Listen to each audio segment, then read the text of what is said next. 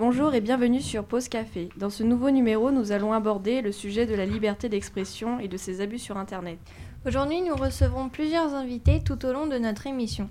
Dans un premier temps, nous accueillerons Yanis qui va témoigner du cyberharcèlement, accompagné de Clément qui témoignera de son expérience passée. Ensuite, nous enchaînerons sur l'interview de Julien à propos des réseaux sociaux.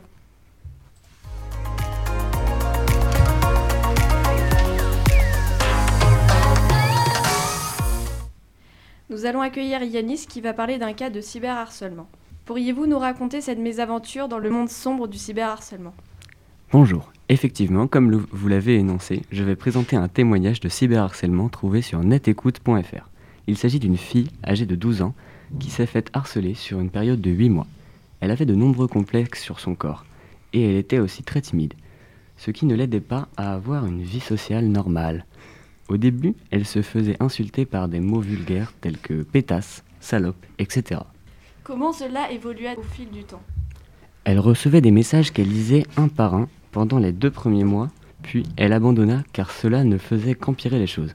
Ensuite, il y a eu des photomontages d'elle que, certaines, que certains menaçaient de publier avec des commentaires comme J'ai pas eu mon argent de poche, tu me feras une réduction sur la pipe, Je vais exploser ton petit cul, et bien d'autres. De nombreux faux comptes ont aussi été créés. Il y en avait une cinquantaine. Au bout de huit mois, tout est rentré dans l'ordre, ou presque, puisqu'elle a été diagnostiquée dépressive. Est-ce qu'à l'heure d'aujourd'hui tout est réglé? Y a-t-il encore des répercussions dans la vie quotidienne? Oui, aujourd'hui encore, et ce depuis deux ans, elle cite encore souffrir d'anxiété sociale, ainsi qu'avoir des difficultés à créer des relations avec autrui. Mais désormais, elle se sent tout de même aller mieux et être bien entourée par ses proches. Aurait-elle également transmis un message au harceleur? Oui, tout à fait. Elle demande explicitement au harceleur d'arrêter de s'en prendre, prendre aux autres. En effet, selon elle, ceux-ci harcèlent en employant la violence afin de délivrer leur mal-être intérieur. Quels conseils donnez-vous aux personnes victimes ou témoins de harcèlement? Si vous êtes victime ou témoin de harcèlement, parlez-en à vos proches ou appelez le numéro vert 3020. Nous poursuivons notre émission avec notre prochain invité.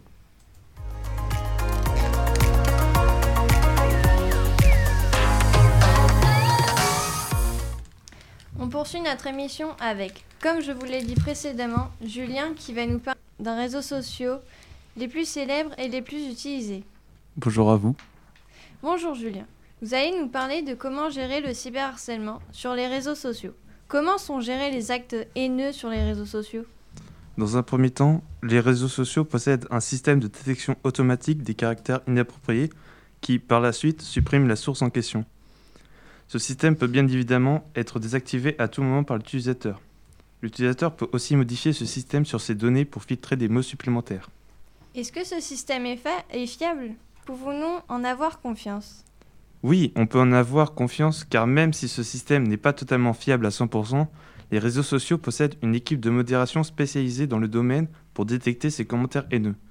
Concernant les messages privés, le système est par défaut désactivé pour des raisons de vie privée, mais il peut être activé à tout moment dans les paramètres. Existe-t-il une solution plus simple de se protéger des euh, menaces? Oui, chaque utilisateur possède une option de confidentialité en choisissant s'il préfère rendre son compte public ou privé.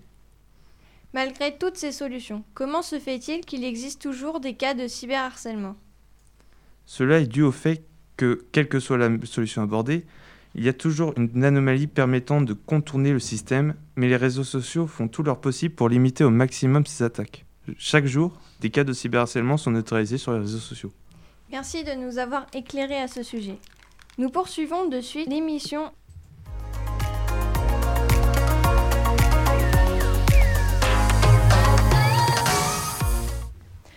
Nous allons donc à présent parler plus précisément du cyberharcèlement. Nous accueillons donc Clément et Yanis. Bonjour. Bonjour.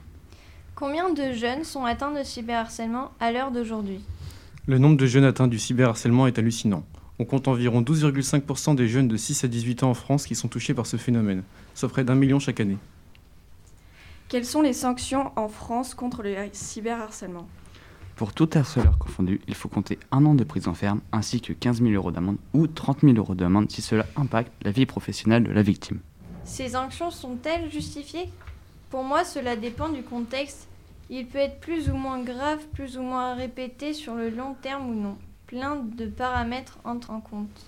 Le problème de cette sanction pour une personne qui insulte sans se rendre compte de ce qu'il est en train de faire, cette sanction peut être un peu trop lourde et n'est pas forcément adaptée en fonction de la situation.